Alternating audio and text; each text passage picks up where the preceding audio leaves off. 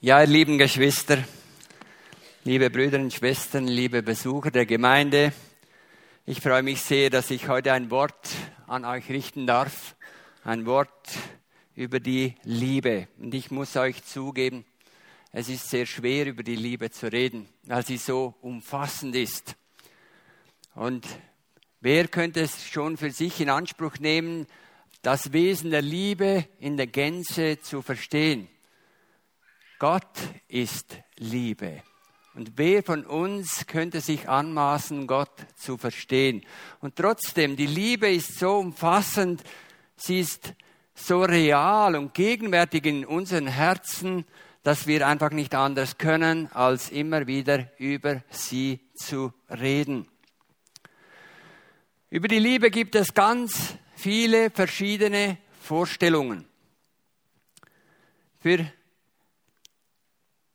eine große Gruppe von Menschen ist die Liebe das Gefühl aller Gefühle. Für andere wiederum ist sie der Kitt, der uns alle zusammenhält. Und wieder für andere steht sie als Synonym für Intimität oder den Sex. Aber was ist Liebe wirklich? Johannes, der Apostel der Liebe, will uns helfen, mit dem Thema vertraut zu werden. Und seine Worte scheinen Gewicht zu haben, da er die Liebe nicht vom persönlichen Empfinden her definiert, wie wir es für gewöhnlich tun, sondern aus einem größeren Blickwinkel betrachtet. Und tatsächlich in der ganzen Menschheitsgeschichte, in der Menschheitsliteratur gibt es wohl keine Beschreibung, die das Wesen mit einer solchen Klarheit umreißt wie sein erster Brief. Also der erste Johannesbrief, Kapitel 4, die Verse 7 bis 21. Echte Liebe, so der Apostel Johannes, hat eine Quelle. Echte Liebe hat eine Quelle. Und wer die Liebe sich zugänglich machen will, kommt nicht umhin, diese Quelle kennenzulernen. Diese Quelle ist Gott selbst. Gott ist Liebe. Dann ist die Liebe ein Geschenk des Höchsten an uns Menschen. Sie ist ein fester Bestandteil der menschlichen Natur auch wenn wir Gott noch nicht kennengelernt haben. Wir tragen diese Sehnsucht in unseren Herzen. Wir wollen Zugang finden zu dieser Liebe, zu dieser vollkommenen Beziehung zu Gott auf der vertikalen, auf der horizontalen. Sie ist Bestandteil der Ebenbildlichkeit des Menschen. Dann ist sie der Kitt, der allen tragenden Beziehungen zugrunde liegt und wird damit zum Mittel auf dem Weg zur persönlichen Identität. Uns wird ja in der Gesellschaft Glauben gemacht, dass wir uns selbst finden können, wenn wir in uns selbst hineinschauen. Aber die Wahrheit liegt in der Beziehung zueinander, in der Beziehung zu Gott und zueinander. Wir helfen einander, auch den Sinn des Lebens zu finden. Und das Mittel dazu ist die Liebe Gottes. Dann ist die Liebe auch Gottes Mittel, um Versöhnung zu erwirken. Sie ist das Geheimnis aller glücklichen Menschen. Das äh, so eine Aussage, um es auf den Punkt zu bringen. Die Liebe ist das Geheimnis aller glücklichen Menschen. Es ist ein offenes Geheimnis. Wenn du den Weg der Liebe eingeschlagen hast, wenn du die Liebe selbst kennengelernt hast, wenn du Gott kennengelernt hast, dann wirst du glücklich sein, auch wenn es äußerlich stürmt, auch wenn du äußerlich leiden musst. Du wirst ein glücklicher Mensch sein und das wird nicht mehr, das ist die gute Nachricht, es wird nicht mehr aufhören. Es wird nicht mehr aufhören, egal wie alt du bist. Also der, der Abschnitt, den ich gleich lesen werde, ist so etwas wie ein geöffnetes Fenster in den Himmel. In diesen 15 Versen kommt das Wort Liebe fast 30 Mal vor. Also in 15 Versen kommt Liebe fast 30 Mal vor. Das heißt durchschnittlich zweimal pro Vers. Aber lasst uns nun den Text für sich selbst reden. 1. Johannes 4 ab Vers 7. Geliebte, lasst uns einander lieben. Denn die Liebe ist aus Gott. Und jeder, der liebt, ist aus Gott geboren und erkennt Gott. Wer nicht liebt, der hat Gott nicht erkannt. Denn Gott ist Liebe. Darin ist die Liebe Gottes zu uns geoffenbart worden, dass Gott seinen eingeborenen Sohn in die Welt gesandt hat, damit wir durch ihn leben sollen.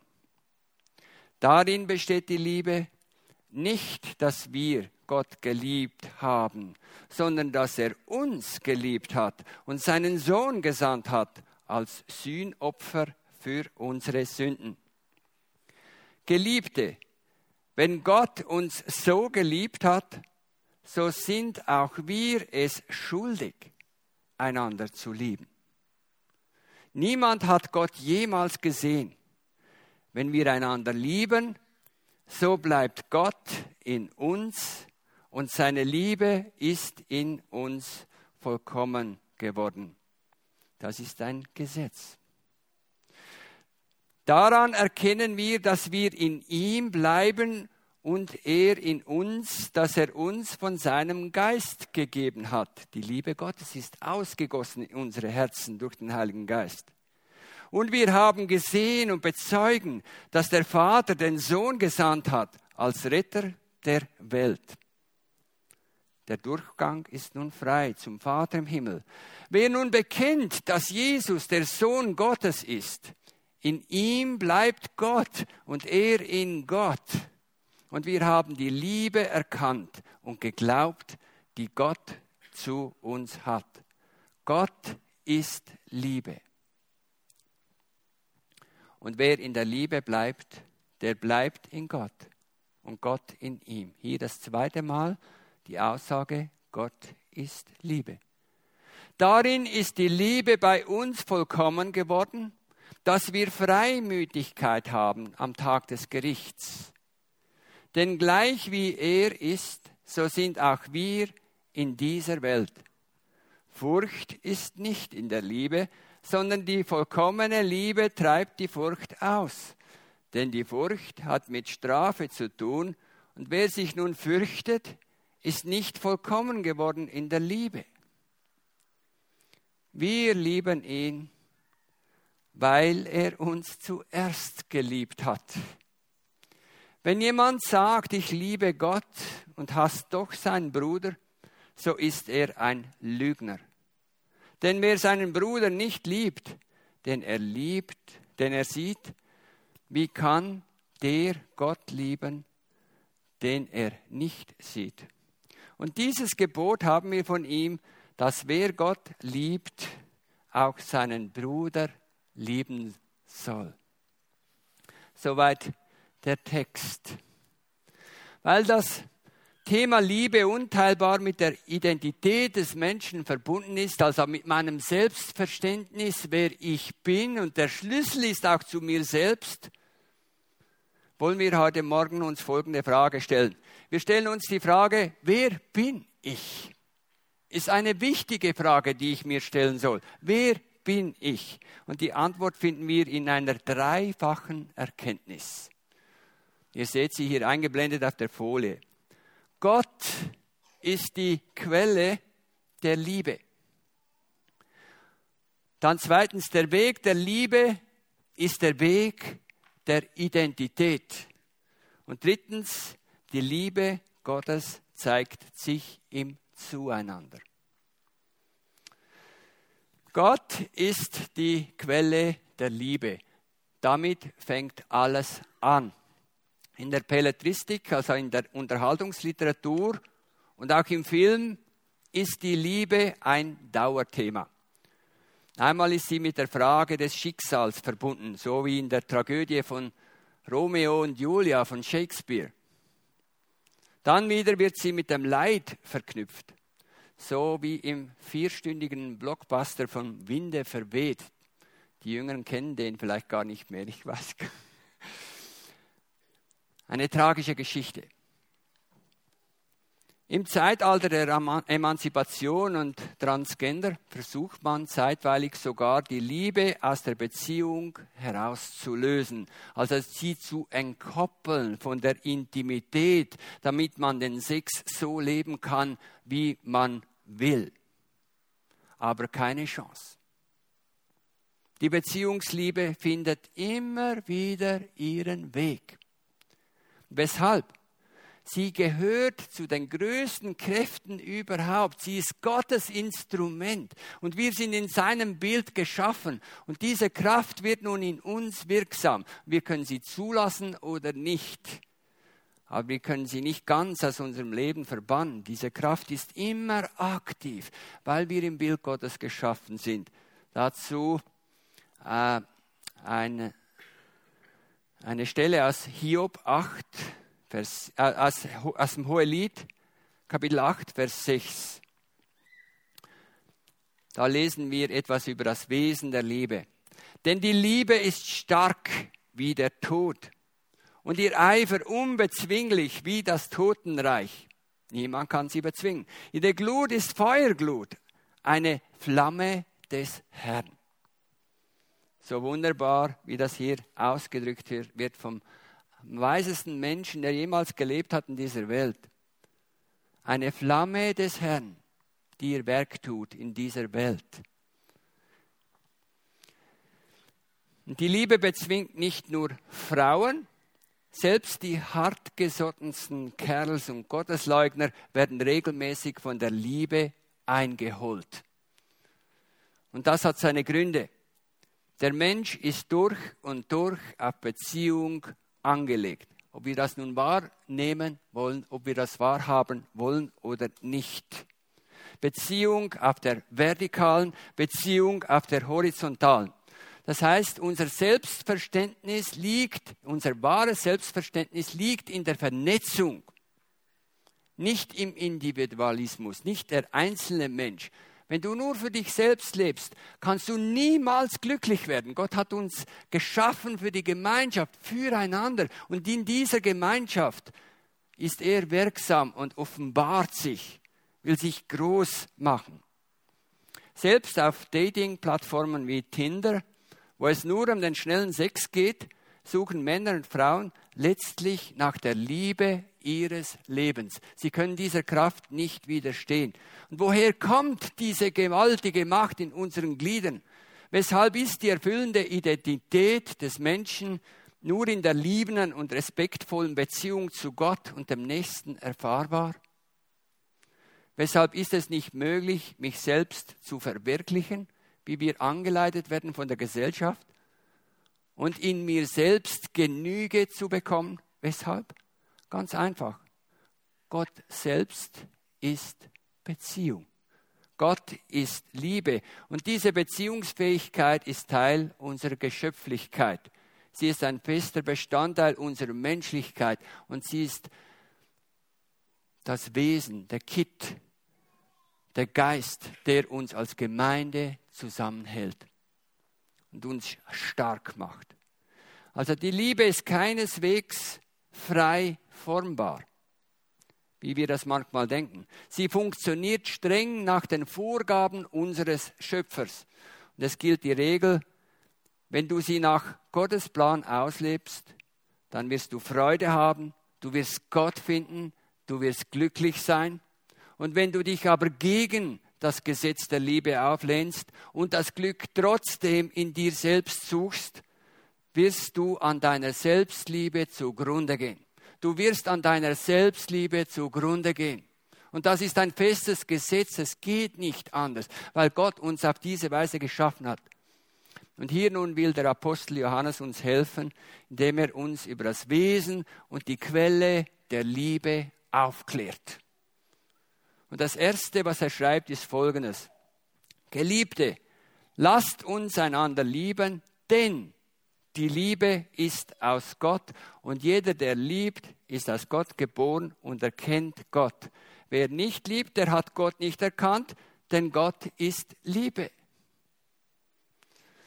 Aus diesen zwei Versen lernen wir, die Liebe entspringt nicht dem Schicksal. Gegen der Meinung von Hollywood. In Hollywood, in allen Liebesfilmen und äh, unter, in der unter, Unterhaltungsfilmindustrie, da wird immer die Liebe als Schicksal dargestellt. Aber die Liebe entspringt keineswegs dem Schicksal.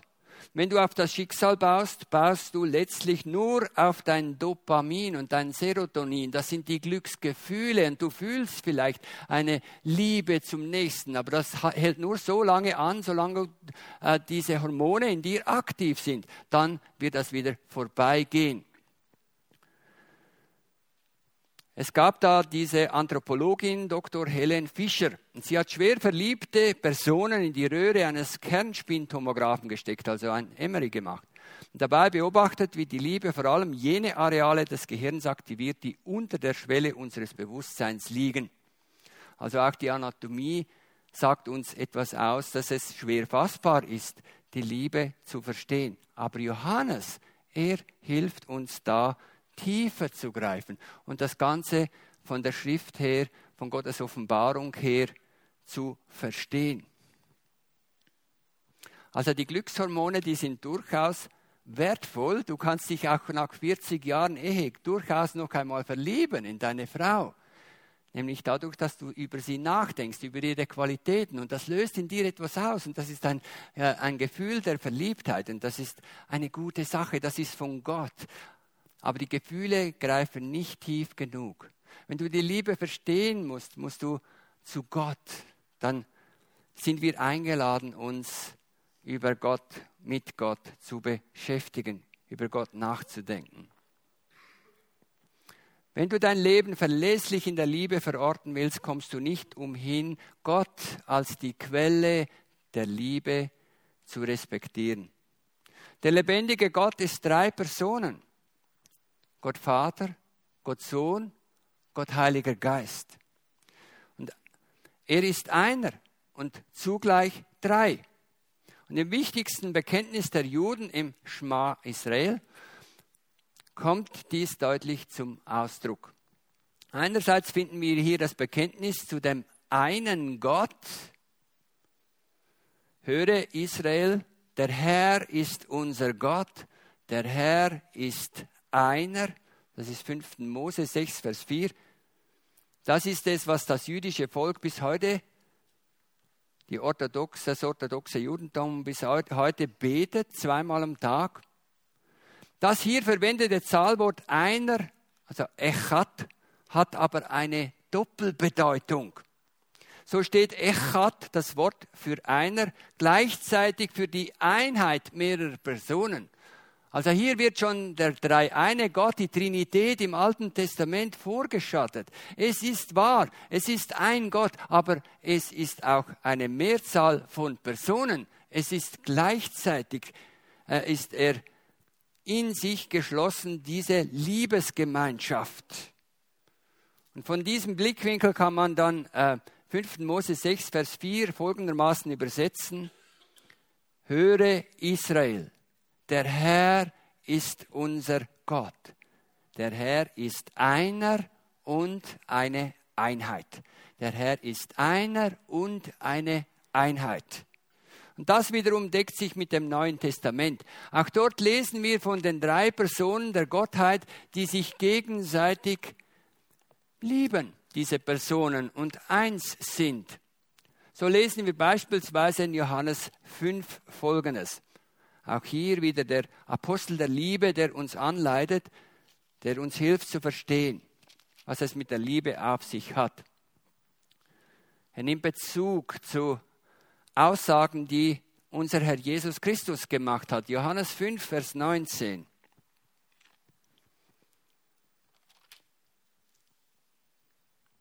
Da antwortete Jesus und sprach zu ihnen, Wahrlich, wahrlich, ich sage euch, der Sohn kann nichts von sich selbst aus tun, sondern nur, was er den Vater tun sieht.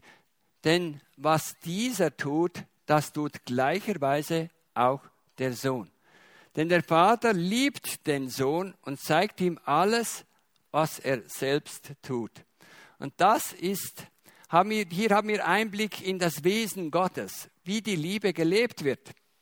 Also hier ist diese gegenseitige Unterstützung, dieses Miteinander, obwohl der Sohn derjenige ist, der uns als Retter gegeben ist, in der Gestalt eines Menschen, Immanuel, und der Vater im Himmel ist, so sind sie doch eins. Und dann lesen wir dann in Johannes 14 und 16, lesen wir auch vom Heiligen Geist, der das Ziel hat, Gottes Werk durch Jesus Christus zu verherrlichen.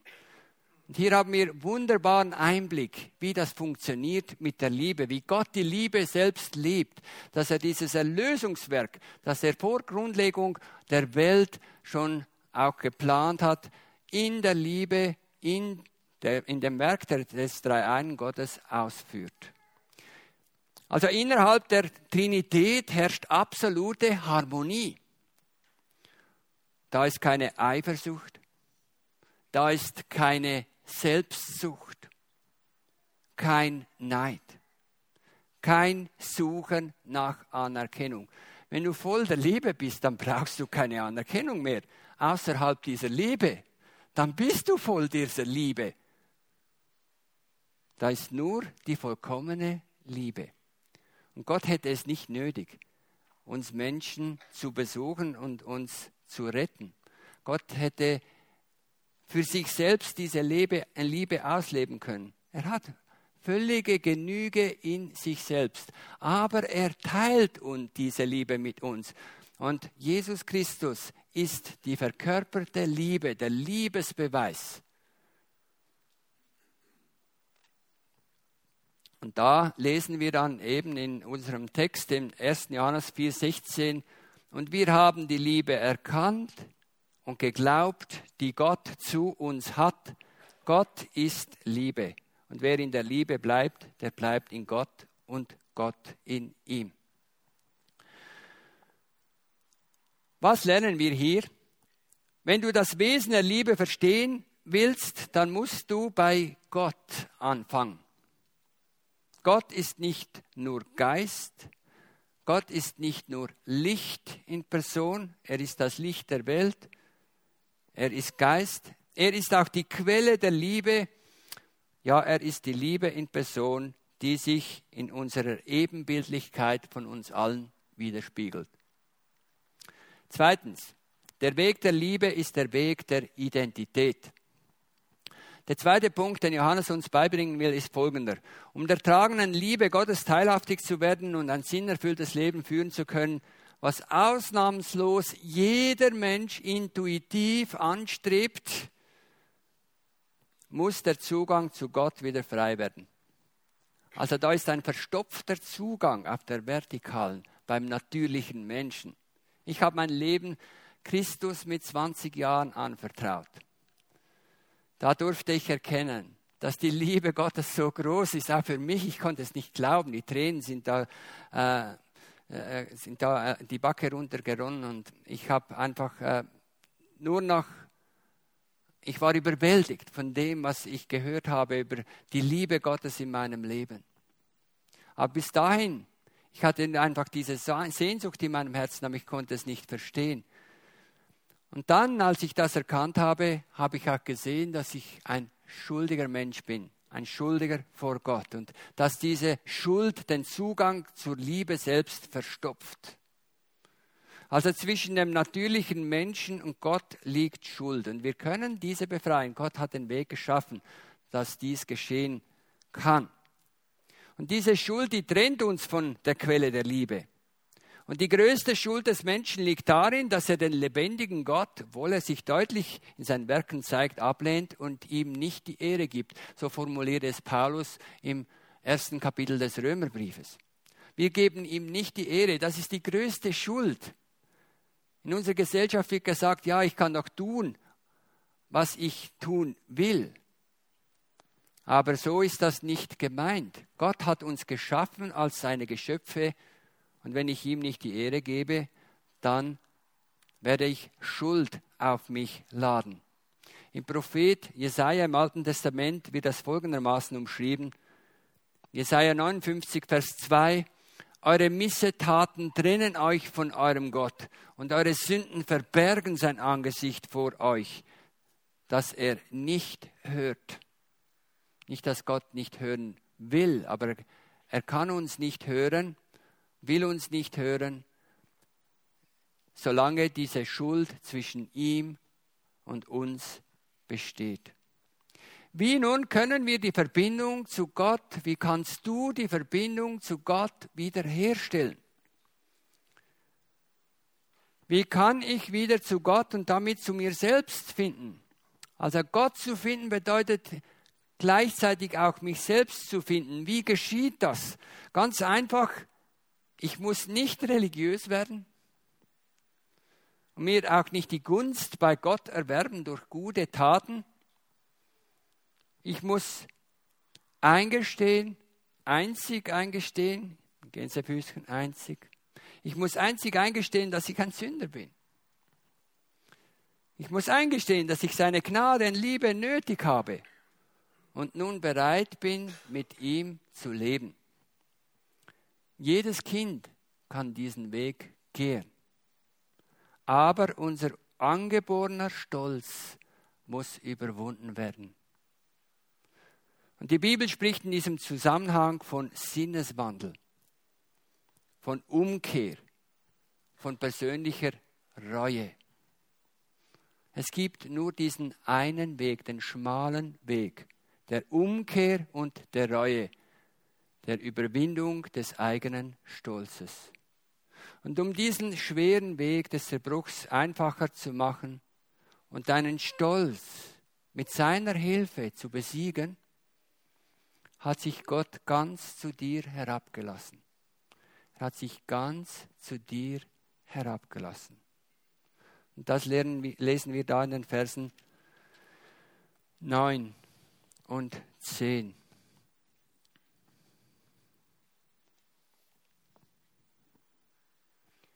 Darin ist die Liebe Gottes zu uns geoffenbart worden, dass Gott seinen eingeborenen Sohn in die Welt gesandt hat, damit wir durch ihn leben sollen.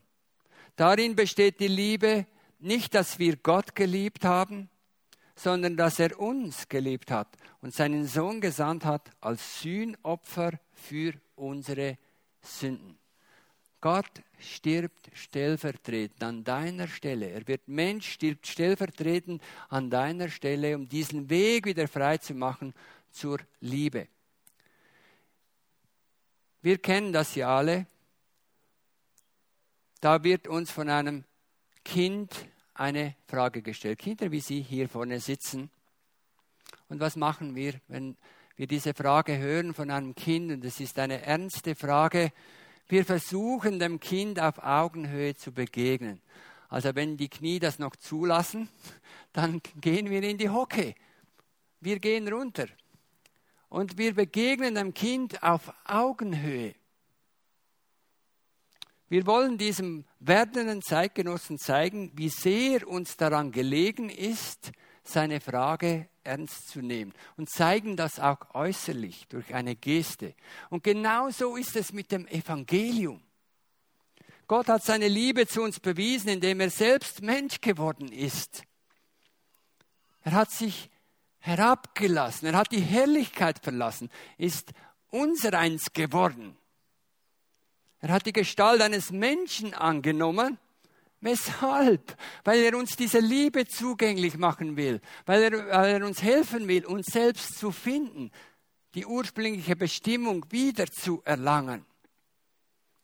Gottes Ziel ist die Versöhnung mit ihm selbst, damit du als ein geliebtes Geschöpf nun wieder mit der Quelle der Liebe verbunden sein kannst.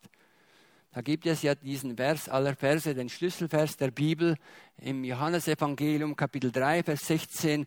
Denn so sehr hat Gott die Welt geliebt, dass er seinen eingeborenen Sohn gab, auf dass jeder, der an ihn glaubt, nicht verloren geht, sondern ewiges Leben hat. So sehr hat Gott die Welt geliebt, die Welt der Menschen, Er hat die Menschen geliebt, dass er selbst Mensch geworden ist, um am Kreuz für uns diese Blockade zu entfernen, damit wir das, was im Römerbrief eben gesagt wird, dass wir ihm nicht die Ehre gaben und uns Schuld aufgeladen haben, dass wir das auch wieder äh, überwinden können, dass er uns die, von dieser Schuld befreien kann. Menschen, die Gott zum ersten Mal begegnen, werden in ihrem tiefsten Inneren berührt. Das war bei mir so und ich habe schon viele Zeugnisse gehört es ist immer wieder so.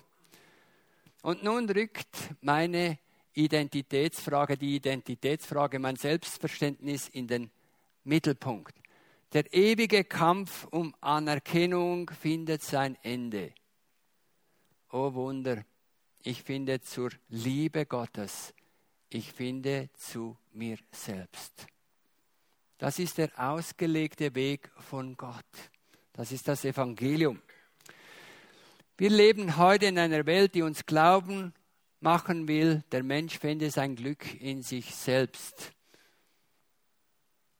Wenn ich mich nur genug kämpferisch gebe, wenn ich nur meinen Naturzustand wieder erreiche, alle kulturellen Werte über Bord werfe, dass ich keine Ordnungen mehr über mir habe, dass mir niemand mehr etwas zu sagen hätte, dann würde ich zu mir selbst finden. Es wird diese Illusion eingepflanzt, ich kann in mir selbst das Glück des Lebens finden. Und dann würde ich schlussendlich als freier Mensch dastehen. So hören wir dann Sprüche wie diesen. Träume nicht dein Leben, lebe deinen Traum. Lebe deinen Traum. Wirklich? Ich kenne so viele Menschen, die versucht haben, den eigenen Traum zu leben.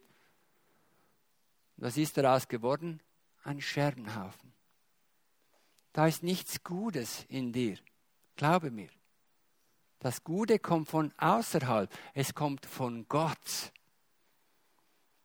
Also wenn du deinen eigenen Traum leben willst, wird das sehr anstrengend werden, weil du ein mit vielen Grenzen behaftetes Geschöpf bist. Die Wahrheit ist nämlich die, dass unsere Identität nicht der Selbstwahrnehmung, der rechten Selbstwahrnehmung entspringt, sondern der Frucht der Liebe und dass diese von Gott äh, kommt. Niemand kennt dich so gut wie er und niemand hat höhere Pläne als Gott selbst.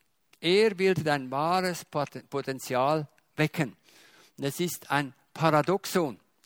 Je mehr ich mich selbst behaupte, desto größer meine Verzweiflung und Bitterkeit.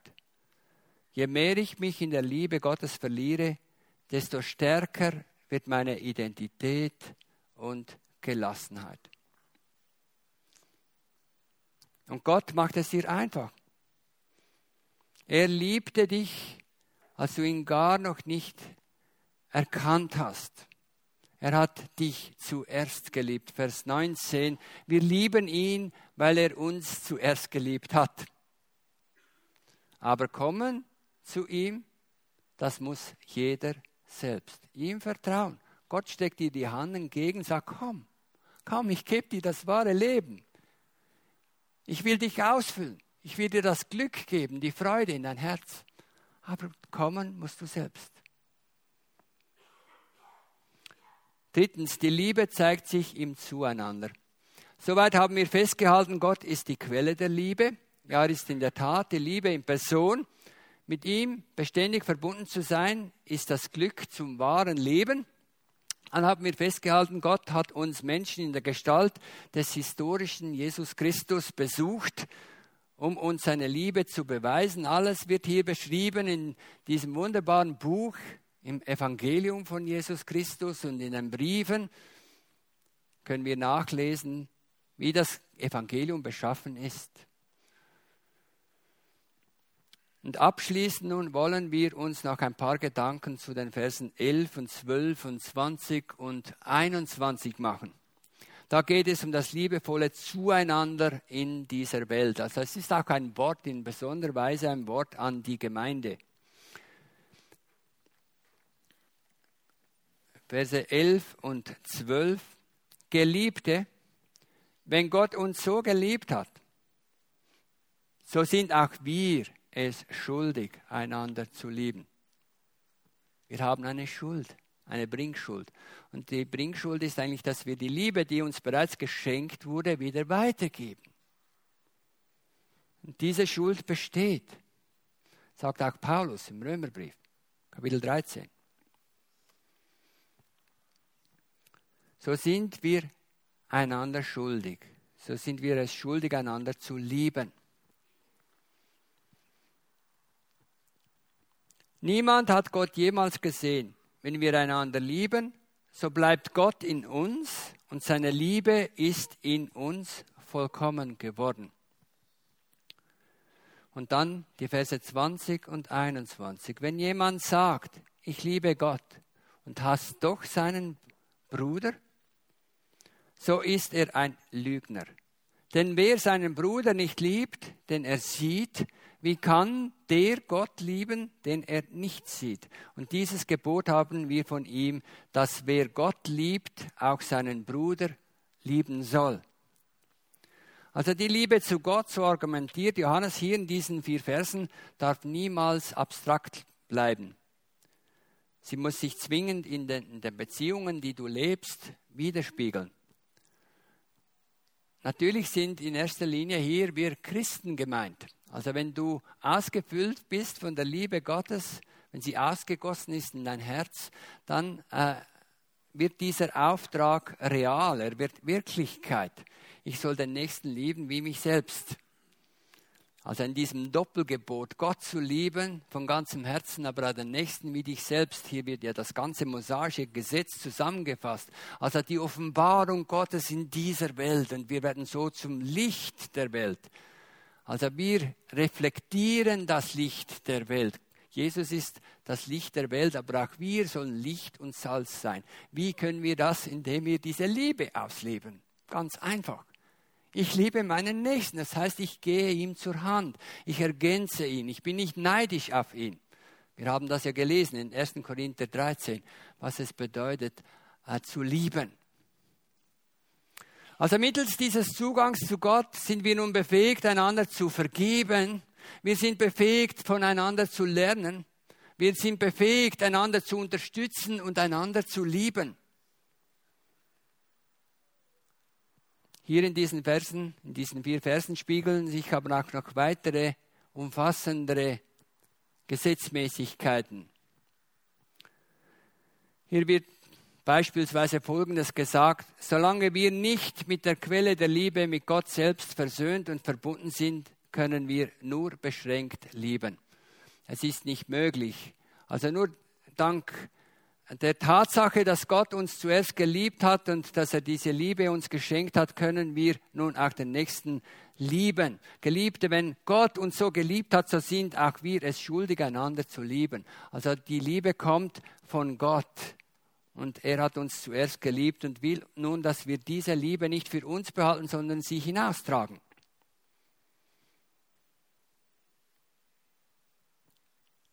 Und Gott sagt, dass wir sogar befähigt sind, die Feinde zu lieben. Weshalb sind wir befähigt, die Feinde zu lieben? Ganz einfach, weil unsere Identitätsfrage gelöst ist. Ich weiß, wer ich bin. Ich brauche mir keine Sorgen mehr zu machen.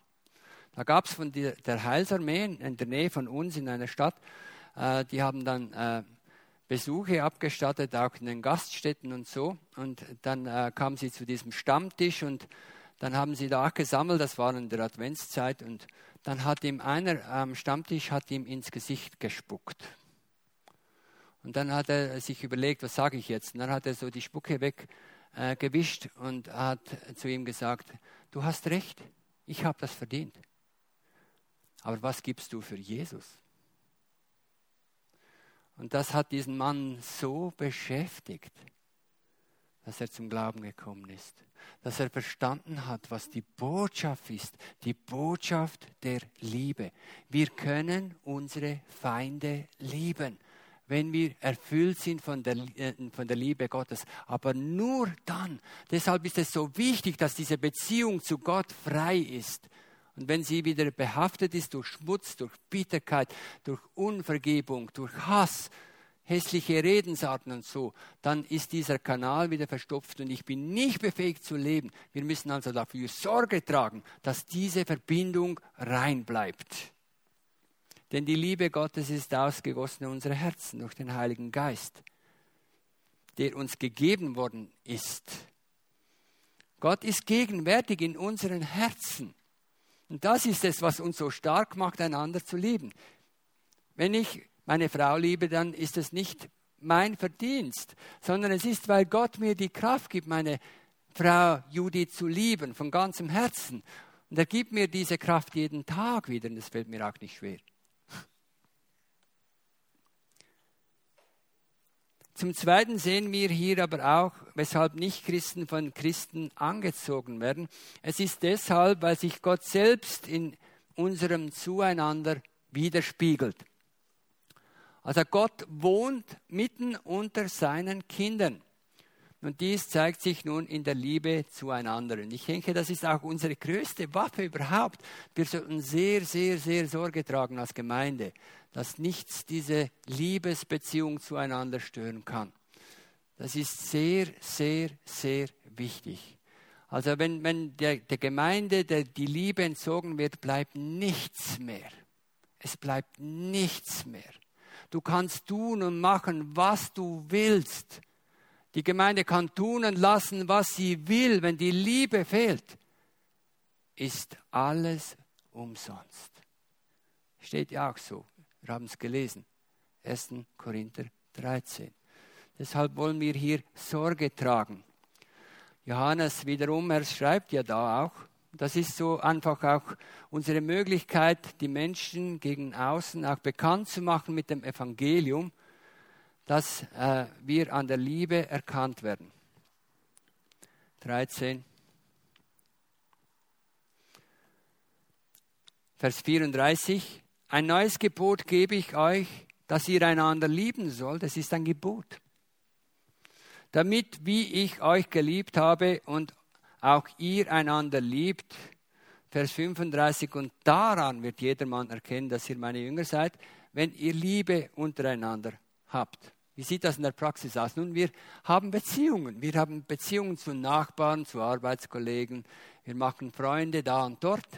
Und Menschen sind interessiert am Evangelium und dann äh, äh, laden wir die Menschen ein zu uns nach Hause oder ins Café und wir nehmen noch einen Mitchristen dazu, ganz bewusst, damit wir zeigen können, was Liebe bedeutet. Und dann nehmen wir sie mit in den, äh, in, die, in den Hauskreis, wir nehmen sie mit in den Gottesdienst, in die Kinderspielgruppe und so. Und sie sehen, sie beobachten. Sie beobachten genau, wie wir miteinander umgehen. Und dann haben, haben sie plötzlich Gott vor Augen. Sie sehen Gott in uns. Und das genau ist unser Ziel mit der Liebe. Die Menschen sollen Gott sehen. Also Gemeindebau ist gar nicht kompliziert. Gemeindebau bedeutet Leib sein, zusammen sein, miteinander unterwegs sein. Und wenn wir das schaffen, und das ist sehr, sehr, sehr angefochten, dieses Leibsein. Aber wenn wir das schaffen, dann wandeln wir auf Gottes Wegen. So sehen wir, die Liebe gründet in festen göttlichen Gesetzmäßigkeiten. Und wer diese Regeln respektiert, wird das wahre Leben und auch zu sich selbst finden. Aber wer diese Regeln ablehnt, wird allein bleiben. Ohne Erfüllung und im ständigen Kampf gegen sich selbst. Ich schließe mit 1. Johannes 4, Vers 9. Darin ist die Liebe Gottes zu uns geoffenbart worden, dass Gott seinen eingeborenen Sohn in die Welt gesandt hat, damit wir durch ihn leben sollen. Preis den Herrn. Wollen wir doch jetzt auch zusammen beten und ich werde dann den Abschluss machen. Also wer die Freiheit hat, auch äh, seinen Dank an Gott zu richten, das Lob an Gott zu richten, sei so frei, das zu tun. Ich werde den Abschluss machen. Ja, Vater, wir danken dir von ganzem Herzen, dass du dich uns Menschen offenbart hast, dass wir nun Zugang finden dürfen zu dieser Liebe. Und wenn hier jemand in unserer Mitte ist, der diesen Schritt noch nicht gewagt hat, dann bitten wir dich, dass du Mut schenkst, einfach dich, sich dir ganz anzuvertrauen. Wir danken dir, Herr Jesus, dass du so viel Geduld hast mit uns und wir danken dir besonders, dass du uns auch als Christen ausfüllst, immer wieder, jeden Tag aufs Neue, damit wir befähigt sind, auch selbst unsere Feinde zu lieben. Herr, du gibst uns Identität, du gibst uns Erfüllung und Freude und Glück in unser Leben. Wir danken dir von ganzem Herzen dafür. Amen.